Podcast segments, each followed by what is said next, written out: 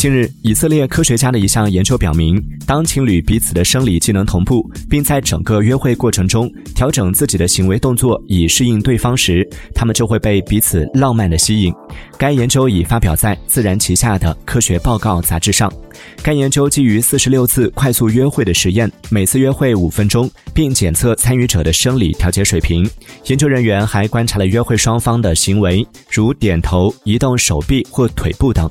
有趣的是，研究表明，同步程度对男女双方的影响不同。女性更容易被表现高度同步的男性吸引，这样的男性被称为超级同步者。不过，研究人员至今还不清楚是同步提高了双方的吸引力，还是吸引力增加了双方的同步程度。您相信一见钟情吗？您自己或是身边的朋友是否有过一见钟情的故事？欢迎在评论区留言分享。